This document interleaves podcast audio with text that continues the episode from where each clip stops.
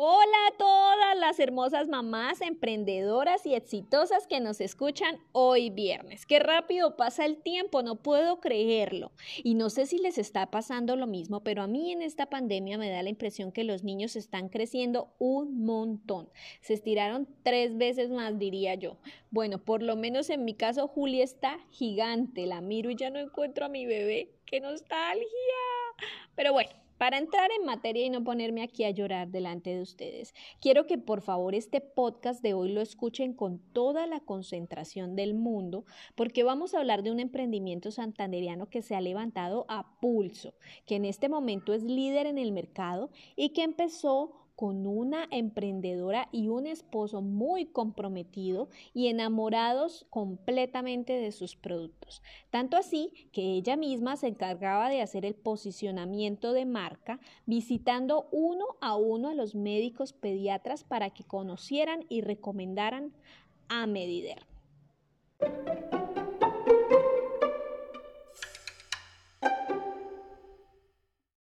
El emprendimiento del que les estoy hablando es una línea de productos para el cuidado de la piel de los más pequeños de la casa. Hoy recibo muy emocionada a Lady Flores, que tiene una historia que nos va a enamorar. Triunfos, fracasos, crecimiento en familia. Bueno, que sea ella quien nos lo cuente.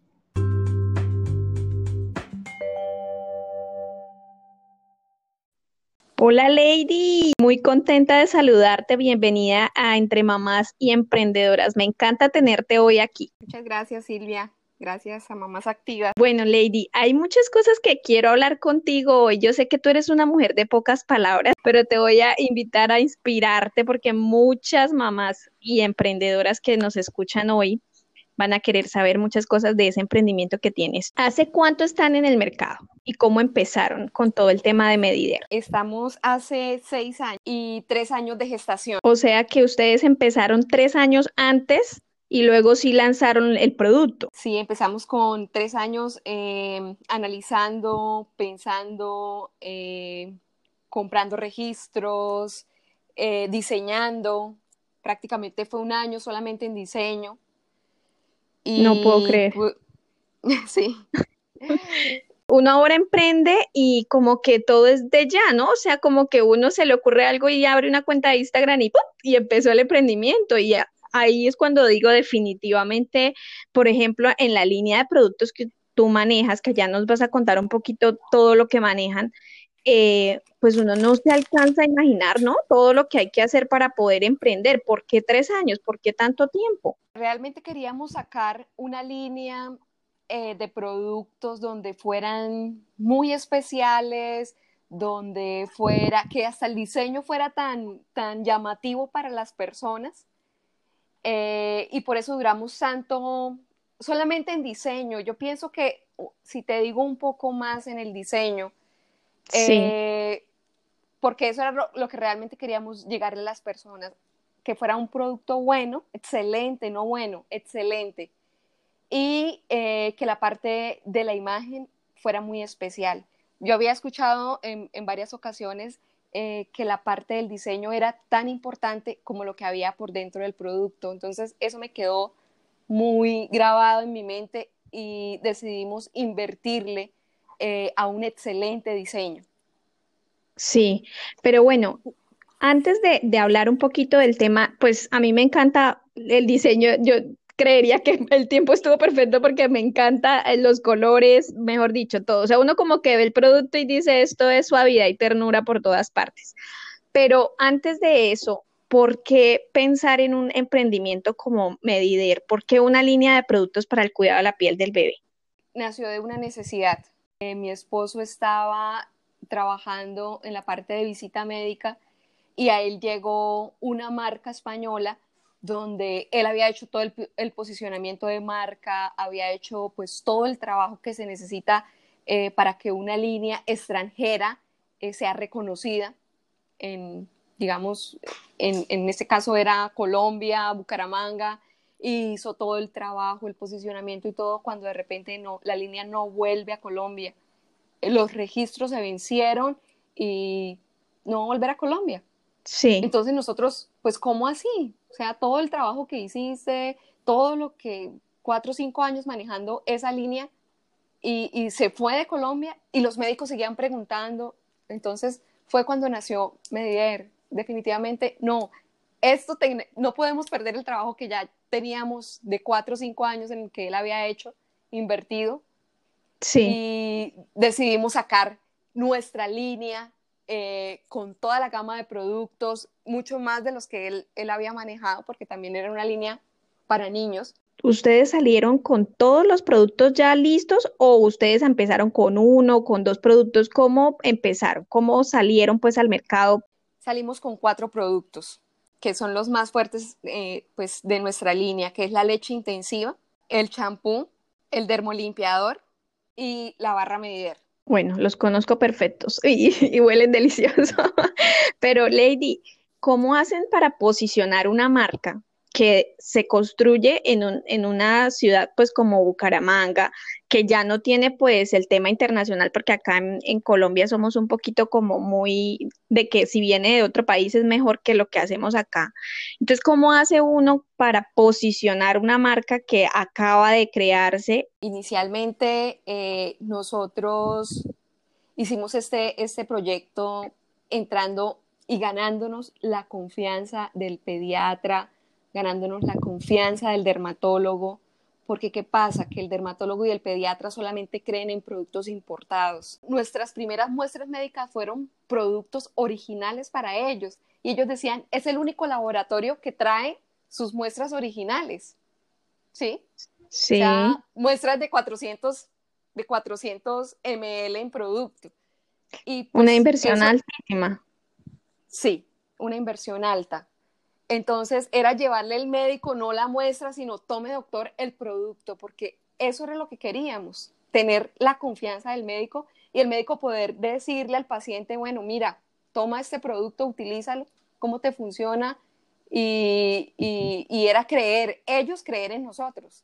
De esa manera iniciamos, con un esfuerzo eh, financiero bastante alto un músculo financiero porque definitivamente lanzar una gama de productos, o sea, cuatro productos, todos eh, bastante bien referenciados y entregarlos obviamente a, a, un bebé que uno como mamá pues recién tiene sus hijos, pues uno quiere lo mejor para sus hijos, no ponerle pues cualquier cosa y uno como que le entregan algo y uno dice, uy, y lo hicieron acá en Santander, ¿será que sí? Eso es un tema bastante complejo para uno ganarse la confianza y aquí uno tiene que hablar de eso, ¿no? De cómo se gana uno la confianza de un cliente de una manera tal que logre posicionarse en el mercado.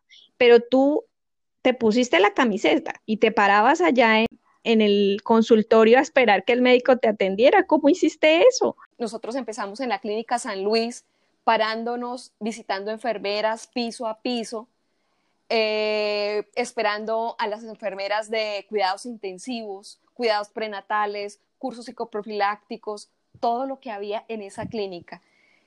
Eh, y realmente la confianza de muchos pediatras eh, que empezaron con nosotros pensaron en que tocaba apoyar el emprendimiento santanderiano y, y muchos nos dijeron, sí, marca santanderiana, hay que apoyarla.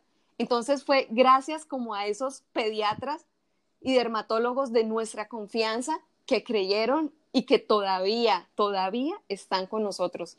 Entonces, realmente es un mérito también, pues inicialmente de parte de Dios, eh, pero también con la confianza de estos médicos que desde el principio creyeron en nuestra marca. Lady, pero eso no es fácil de todas maneras, ¿no? O sea, porque pueden de pronto creer, pero definitivamente el producto no funciona. Y si no funciona, pues creo mucho, pero igual no me funciona, no lo voy a recomendar. ¿Qué hizo que realmente este producto se posicionara como una marca líder en el cuidado de la piel del bebé? ¿Por qué empezó como a verse resultado? Era ese voz a voz del paciente diciéndonos si funcionaba. Eran muchos mensajes hacia nosotros excelente, el producto me gustó, realmente funcionó para la pañalitis de mi hijo, eh, que su piel se enrojeció y utilizamos la leche, realmente le funcionó. O sea, eran todos esos testimonios muy especiales de todos los, de los pacientes que pues realmente eh, los pediatras y dermatólogos recomendaban. Eso fue ya hace seis años. Ustedes empezaron súper bien. El camino pues empezó como a, a darle la oportunidad de ir creciendo, pero en la medida que uno va creciendo empiezan a aparecer dificultades, ¿no? Porque hay problemas buenos y problemas malos cuando uno empieza a crecer. ¿Cuáles fueron esas primeras dificultades o esos primeros problemas que los empezaron a ustedes como a, confrontar con, uy, no, esto es muy, esto es complicado, nos está pasando algo difícil, no sabemos cómo llevarlo, sobrellevarlo? ¿Qué fue lo, lo que a ustedes más les complicó el tema en el camino ya después de tener éxito con el producto? Que nosotros inicialmente lo, lo dimos todo. Sí, sí. O sea, nos metimos con todo, acabando con todo. Entonces, eh, eh, pagamos visitadores de alta gama. Era ese, ese visitador que hace sus antesalas su visita esquematizada. Y bueno, y empezamos a pagar esos sueldos costosísimos y empezamos a invertir en muchísimo producto original. Eh, como te dije, no dábamos muestras pequeñas, no dábamos, sino dábamos el producto original. Eh, actividades, lo que nos pidieran, ahí estábamos apoyando actividades. Entonces fue como ese, ese no saber eh, manejar esa parte financiera como muy bien, ¿no? Sino, no, aquí nos metimos y nos metimos de cabeza. Entonces eh, fue como el decline de no haber manejado muy bien esa parte y empezar a ver que pues que, la dimos toda en el primer arranque y bueno, y ahora para sostenernos, ¿qué? Sí. Entonces fue como nuestro primer choque eh, y decir, bueno, no, tenemos que parar esto, reformular y volver como otra vez a, a empezar y a mirar otro tipo de estrategias donde funcionemos y sea más eficiente y rentable. Otra cosa, la marca. La marca no la iban a quitar. La marca de ustedes ya la tiene otra empresa. No se puede llamar Medider. ¿Cómo así que no se puede llamar Medider? Nosotros ya tenemos esta marca en todo, ya está en, en las cajas, en las etiquetas, en toda la información montada. El médico ya la conoce y para que un médico se grabe una marca es un proceso, porque una marca internacional eh, se llamaba Mediderma. Ahí nos salvó pues muchísimo nuestro eh, abogado de marca para poder ganar nuestra marca Medider. Y realmente se la quitamos a un monstruo grandísimo en dermatología. Y, pues... Y eh, de todas formas empezar, eh, y desde tres años de trabajo y luego empezar, digamos que es un proceso de inestabilidad económica bastante alto que definitivamente uno dice, pero ¿cómo, cómo organizar el emprendimiento desde el inicio para que no pase esto, ¿no? Para que uno pueda ir creciendo y en la medida que uno va creciendo vaya invirtiendo y así vaya pues alimentando su emprendimiento sin necesidad de botarla toda al inicio, como tú decías. Eso que hicieron o ese error que cometieron prácticamente los iba llevando a la quiebra, ¿no? ¿Cómo hicieron para sobresalir? Porque estuvieron a punto de decir, no más, vendamos, cerremos y acabemos con todo. Eh, estuvimos en ese proceso de prácticamente cerrar, eh, pero nos dimos cuenta también que era eh, una, mala, una mal planeación. No planeamos desde el principio. Y entonces ahí es donde yo, o sea, invito a las personas que están empezando un emprendimiento a planear, a planear lo más mínimo. Si se gastan un peso en una etiqueta, colóquenlo, porque hace parte del desarrollo del proceso. La planeación es parte de la estrategia del emprendimiento. Si no haces una planeación, pues no vas a saber finalmente cuál es el porcentaje en el cual vas a, decir, esto sí realmente fue lo que me quedó. Entonces ahí es donde yo invito a, pues, a las que están emprendiendo en este tiempo eh, a planear. la planeación es muy importante.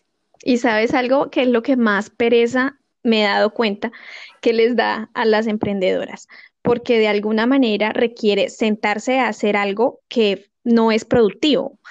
Mm, tenemos como en la mente que hacer un emprendimiento es sentarnos a hacer cosas, o sea, hacer cosas como tal de atender clientes, a buscar clientes, a vender, eh, pero no nos sentamos a la minucia de lo que realmente nos va a ayudar a crecer.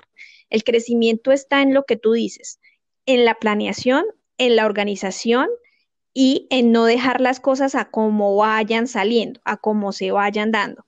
Entonces, lo que estamos hablando en este momento es muy importante porque mira, una enseñanza de este podcast de hoy es precisamente que si no planeamos, vamos a fracasar. Y si no fracasamos, como en el caso de ustedes, que gracias a Dios no fracasaron, sí tuvieron una pérdida muy grande eh, y no era necesario haber pasado por eso si hubieran hecho todo pues bien desde el principio. Pero bueno, luego de todo esto que le pasó ya de, de haberse dado cuenta que no planearon y todo, ¿cómo volvieron a empezar? ¿Cómo volver a empezar después de una pérdida tan grande como la que tuvieron? Nos dimos cuenta que también eh, teníamos muchas cosas sueltas, ¿no? Mucha cartera suelta, eh, muchas personas eh, vendiendo y eso también como que no, no vamos a retornar y vamos a conseguir distribuidores. Eso también nos hizo como volver a, encaminarnos y decir, bueno, vamos a darle zonas, vamos a dividirnos por zonas y vamos a tener distribuidores especiales en cada zona. Y, ese distribuidor es el que se va a encargar de, de hacer el trabajo. Nosotros ponemos los productos, capacitamos y ustedes, ese distribuidor especial es el que se va a encargar de cada zona. El distribuidor tiene que ponerse la camiseta. El trabajo no es de el empresario, de uno solo, sino el trabajo es en conjunto de los visitadores, del distribuidor, y, pienso que eso ha sido eh, como el volver a empezar y el volver a renacer de nuestra empresa. Después de todo esto que, que, que ya pues pasó, ya de haber levantado el emprendimiento y todo este tema, bueno, están seis años creciendo, eh, incluyendo pues productos dentro del mercado y llega una pandemia, la recesión económica empieza a ser de las suyas. ¿Cuál fue como esa, esa tabla que ustedes tuvieron de salvación para, nosotros hace dos años antes veníamos trabajando con un proyecto eh, del gobierno nacional que es Impulsa. Impulsa es, hace parte del gobierno nacional donde apoya los emprendimientos y es ahí donde mm, veníamos trabajando con Medider eh, en redes sociales. Sí. Y a raíz también de eso, eh, Impulsa nos da un apoyo especial eh, para modificación de página web y redes sociales. Entonces, viniendo en el proceso, ya aparece la pandemia. Ya, había, ya teníamos toda la página web montada, eh, redes sociales funcionando, pero llega la pandemia. Aquí es donde tenemos ese salvavidas que dice Silvia, pero también nace un producto que es la gel antibacterial en este tiempo de pandemia. Sí. O sea que ustedes están en este momento apalancándose en del mundo online. Gracias a Dios tenían ya la página montada, porque si no les hubiera tocado invertir en ese, en ese tema. Total, gracias a Dios teníamos montada ya nuestro carrito de compras, teníamos montada eh, pues toda la página funcionando eh, con medios de pago, tarjetas de crédito, eh, PSE, pues todo funcionando para compras electrónicas. Entonces sí fue realmente un apalancamiento bastante bueno ahí, eh, que pudimos disfrutar y pudimos apoyarnos, porque realmente todo estuvo cerrado. Tiendas que era nuestro canal enfoque principal, cerrado. Visitas médicas, no podíamos hacer visitas médicas. Realmente todo fue electrónico. Y, ahí también le echo la cuña un poco a mamás activas y a ti, Silvia, eh, porque desde siempre le he dicho, Silvia, yo llegué a Mamás Activas con 309 personas, creo, siguiéndome. Sí. Y Silvia, tú lo puedes decir, Silvia. Sí. Tú me decías, Lady 309, Medider es una empresa, ta, ta, ¿cómo así que no están en redes sociales? Y, y yo, pues sí, Silvia, pues yo no le veía el interés ni le veía como, ah, eso es, no sé, eh, solamente por estar ahí, no. Y después eh, el escuchar a Silvia y que, le, que redes sociales, que se va a hacer el boom, que no sé qué, y yo, Silvia así como molesta como con este tema, ¿no? Entonces, esto, cuando me di cuenta realmente, y el apoyo de Impulsa y todo este, este cuento, yo dije, no, Gracias, Silvia, gracias. O sea, yo siempre te he dicho, gracias. No, pero gracias por ese empuje. No, pero para mí de verdad que ha sido un gusto y para todas las mamás emprendedoras que nos escuchan en este momento, quiero reforzarles nuevamente esa insistencia porque yo ahorita en este momento ya no puedo decir el futuro es online. Yo tengo que decir el presente es online. O sea, si no estamos capacitadas 100%, conociendo cómo funciona y qué es lo que tenemos que hacer para potenciar esas ventas en el mundo online, pues tenemos que empezar. O sea, no vamos a aprender de la noche a la mañana y lo que les decía yo hace poquito en la capacitación que tuvimos de plan de marketing, no es algo como que nos quede muy fácil porque no nacimos con esto. Esto es algo que se vino dando en la medida que fuimos creciendo. Cuando teníamos 18 años, 17 más o menos, conocimos el primer celular, en el caso mío que tengo 34 años. Entonces ha sido como un proceso de meternos en el mundo digital en la medida en que fue naciendo, ¿no? No somos tan, tan esta, como los bebés de ahora que ya nacen y ya tienen el celular y ya empiezan a manejarlo, ¿no? Nosotras hasta los 17 conocimos ese, esa panela que, que salió al mercado.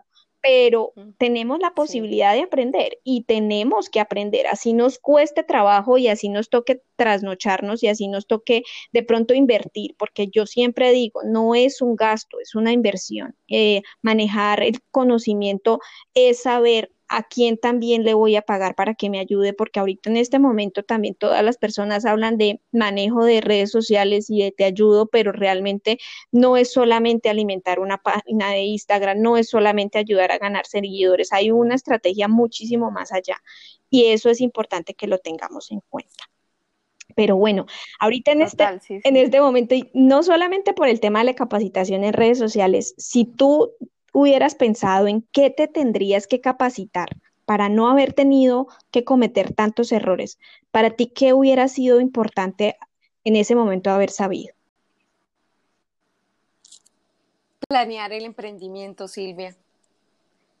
estrategia de planeación de mercados, eh, estrategias digitales de mercados, planeación financiera. Hubiese querido eh, haber tenido como ese proceso. Sí. ¿Y tú por qué crees que no se, no se dio? ¿Por qué crees que como que no le pusieron tanta atención, sino que arrancaron así, sin más ni más, y no buscaron ayuda en otras personas? Pues porque Silvia, el pensamiento latino es ese, querer ver resultados ya, de inmediato. Yo quiero lo que invertí, lo quiero ver ya. Sí. Y así no es. Sí. Nosotros necesitamos el proceso. Y eso es lo que nosotros muchas veces tratamos de evitar los procesos. Los procesos son canzones, son hartos, pero es que tenemos que vivir el proceso. Si no hay un proceso, pues no hay crecimiento. Totalmente de acuerdo. Entonces, entonces definitivamente no podemos esperar que las cosas, que una marca se posicione en dos años, Silvia, nunca. O sea, nunca, no, no, no. Todo, todo tiene un proceso. Entonces sí es importante esperar los procesos y creer, Silvia, creer creer en lo que usted está haciendo y amar lo que hace. Sí, sí, definitivamente el amor y la pasión por lo que se hace. Y yo sé que en este momento están haciendo muchos emprendedores por el tema de la pandemia y hay muchas mamás que están buscando en qué emprender. Y aunque lo estén haciendo de forma ligera, incluso muchas están simplemente ayudándose mientras tanto. Igual sigan buscando, porque yo sé que esto igual no va a durar mucho tiempo. Y tienen que seguir haciendo las cosas de tal manera que a futuro pueda ser de verdad una fuente fuerte de ingresos, pero sigan buscando eso que realmente les motiva, que realmente las llena, que las hace sentirse a gusto con lo que hacen para que puedan invertirle tiempo a lo que tú dices, al proceso, porque el proceso es lo más aburridor y es a lo que uno nunca, nunca le saca tiempo y tampoco le invierte dinero. Lady, hablemos un poquito de familia. Yo sé que tu esposo ha sido una pieza clave en el emprendimiento eh, y ha sido muy importante porque prácticamente es un emprendimiento familiar. Pero es tan familiar el emprendimiento que ustedes tienen que hacen escuela en casa. ¿Cómo se hace escuela en casa? Tus hijos están grandes, pero pues de todas formas siguen necesitando pues ayuda de parte de mamá y papá. ¿Cómo ha sido ese proceso y cómo ustedes han hecho para involucrarlos en la marca de Medider? Nosotros llevamos cuatro años haciendo educación en casa. Mariana tenía 11 sí. y mi hijo menor tenía... Decidimos hacer educación en casa eh, pues porque te, queríamos tenerlo cerca. Ellos duraban eh, desde las 6 de la mañana que se iban hasta las 5 de la tarde y como que no compartíamos tiempo con ellos, llegaban a las 5 de la tarde eh, hacer tareas hasta las 10 de la noche y yo decía, no, eso no puede ser, no podemos seguir así. O sea, no, yo no los veo, yo no los disfruto, yo no estoy con ellos.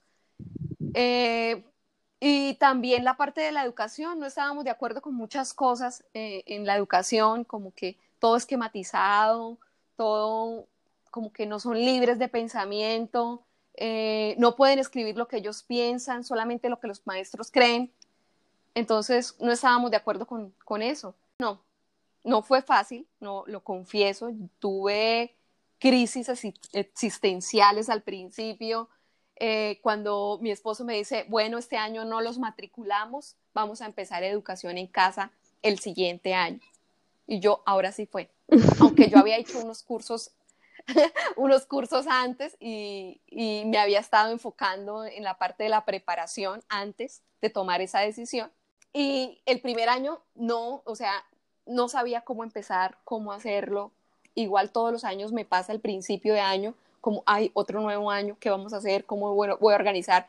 Pero el primer año era lo más duro. Sí desescolarizarlos y quitarse ese esquema que hay guardado en la cabeza de todo el mundo. Sí. Como, ay, ahora no van a ser sociables y ahora ellos cómo se van a socializar con los demás niños y no van a encajar. No, era un proceso de todo. La familia encima, ustedes están locos porque van a hacer eso y cómo se va a graduar la niña. Bueno, un mundo de preguntas. Sí. Y, y de muchas cosas ahí. Pero bueno, ha sido súper, muy, muy chévere porque los hemos involucrado en todo, en la cocina, en los negocios, en las visitas médicas. Mi, esposo va con, a una visita con mi hijo menor o se lleva a la niña bien vestidos como si ellos también fueran a visitar un médico. Entonces, y, y es crecimiento, para ellos es una clase. Claro. Todo, todo lo vemos como aprendizaje, todo gira alrededor como aprendizaje. Sí, y no lo han hecho nada mal porque tuve la oportunidad de conocer a tu hija y es de lo más decente, de lo más querido, mejor dicho, es hablar con una grande, es hablar con una grande, ya ella muy empoderada de sus palabras, eh, y obviamente también de alguna manera, eh, digamos que estar en casa con sus papás, aprender cómo es que se construye el negocio, cómo es que sus papás se ganan el dinero, les otorga un grado de responsabilidad bastante grande, ¿no? Porque no es como vaya a la, escuela, aprenda que yo le pago y yo me encargo de trabajar, sino, no, mire, estamos aprendiendo juntos y tú haces parte de este crecimiento. Ha enseñado a nuestros hijos a valorar las cosas pequeñas, a que el dinero no se consigue fácil, a que hay que trabajar por, por cualquier cosa que ellos quieran. O sea, no es decir, tome, te doy el celular de tal marca y, ay, sí, lo tengo, tengo un iPhone. Eh, pero sí, ¿cómo te ganaste ese iPhone? No, fueron tantas horas de trabajo, porque es un emprendimiento familiar, que yo para tener ese celular tuve tantas horas de, trabajo, de, dedicarme a, no sé, a poner etiquetas, a limpiar, a arreglar, a que esta caja vino dañada del laboratorio y tengo que arreglar 50, 100, 200. Así se ganan mis hijos el dinero. Sí, excelente iniciativa. Entonces están también involucrados, sí, están también involucrados en, en todos los procesos y eso hace parte también de la enseñanza. Lady, pero uno cómo hace para trabajar con el esposo, educar a los hijos con el esposo, vivir con el esposo, dormir con el esposo. o sea, hay momentos que te saturas o cómo haces o cómo es el secreto para uno poder ponerlo en práctica. Pues yo sé que hay muchas mamás que emprenden con sus esposos, pero otras quisieran que sus esposos las apoyaran un poquito más en sus emprendimientos. ¿Cómo hacen ustedes dos para tener una buena relación, tomar decisiones, el hogar, el negocio? Pues no, no fue fácil. Teníamos nuestras diferencias, pero algo que sí yo nunca mezclé era nuestras cosas familiares o de nuestras cosas como esposos en la oficina. Sí. Nunca. Yo podía estar brava con él que no le hablaba, pero en la casa, pero en la oficina éramos compañeros de trabajo, así. Sí, claro. Entonces, nunca mezclé, nunca mezclé nuestro eh, rol de esposos con el trabajo. Yo tenía mis cosas en, la oficina, en nuestra empresa, parte administrativa, eh, cartera, bueno, muchas cosas ahí, pero siempre era, Carlos, tal cosa, eh, necesito que me hagas la transferencia, mira que no sé qué, totalmente trabajo al 100 cuando viene en la empresa. Y también pues es un engranaje, ¿no? Esa química, ese, ese acople, esa pieza, ese complemento y, esa, la fusión. Realmente hay que tener eh, eh, esa, esa, esa parte especial juntos para poder construir empresas. No es fácil, de verdad, al principio no es fácil, pero las cosas se van dando a través de, del tiempo, de los momentos. Entonces, eh, es algo especial, sí, trabajar con mi esposo es, es fantástico. Ay, qué bonito, pero mira que de todas formas uno tiene que pensar que si uno construye un matrimonio, prácticamente un matrimonio es un negocio, o sea, suena malo, pero en, realidad hace parte también de un negocio porque uno construye, uno está eh, edificando un patrimonio, eh, levantando sueños, construyendo pues una misión y una visión también con sus hijos. Es un negocio que de pronto no está enmarcado como algo pues obviamente de rentabilidad económica y etcétera, pero pues sí hace parte también como de un crecimiento personal, profesional, espiritual, financiero. Entonces, si uno puede levantar un matrimonio, ¿por qué no con una persona que es su pareja? ¿Por qué no también levantar un emprendimiento con su pareja?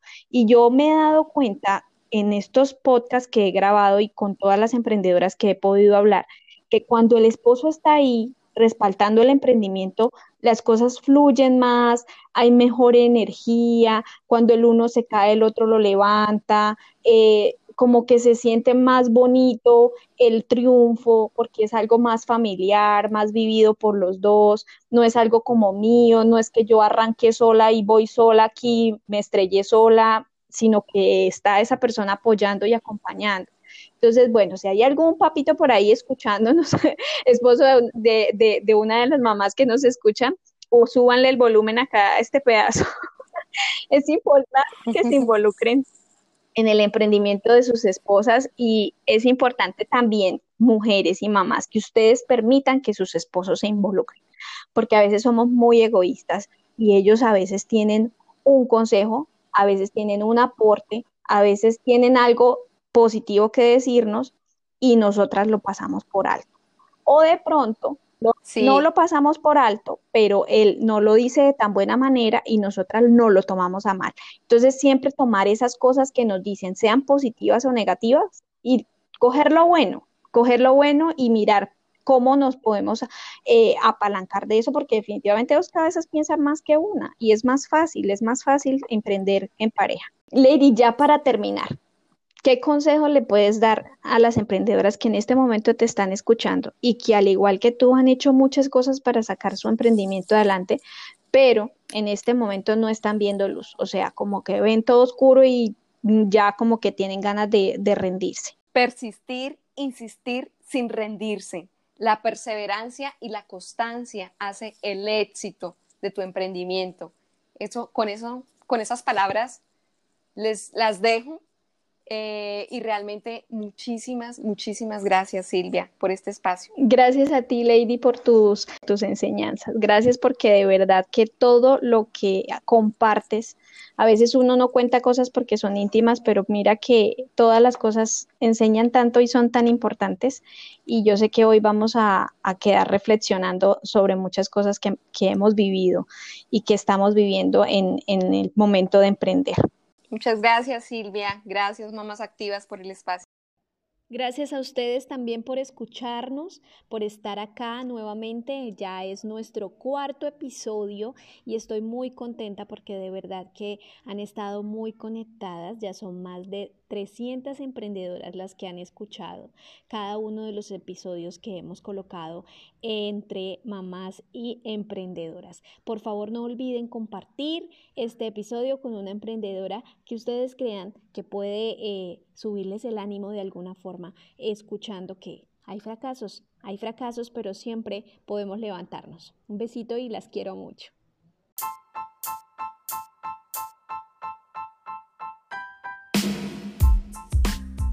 Gracias por escucharnos. Les envío un fuerte abrazo. Si les gustó este episodio, no olviden compartirlo con otras mamás emprendedoras como tú. Recuerda que puedes visitarnos en nuestra página web www.mamasactivas.com.co, en Instagram como arroba mamasactivas-bajo y en Facebook como arroba mamasactivascol. Las quiero mucho. Escúchanos nuevamente el próximo viernes.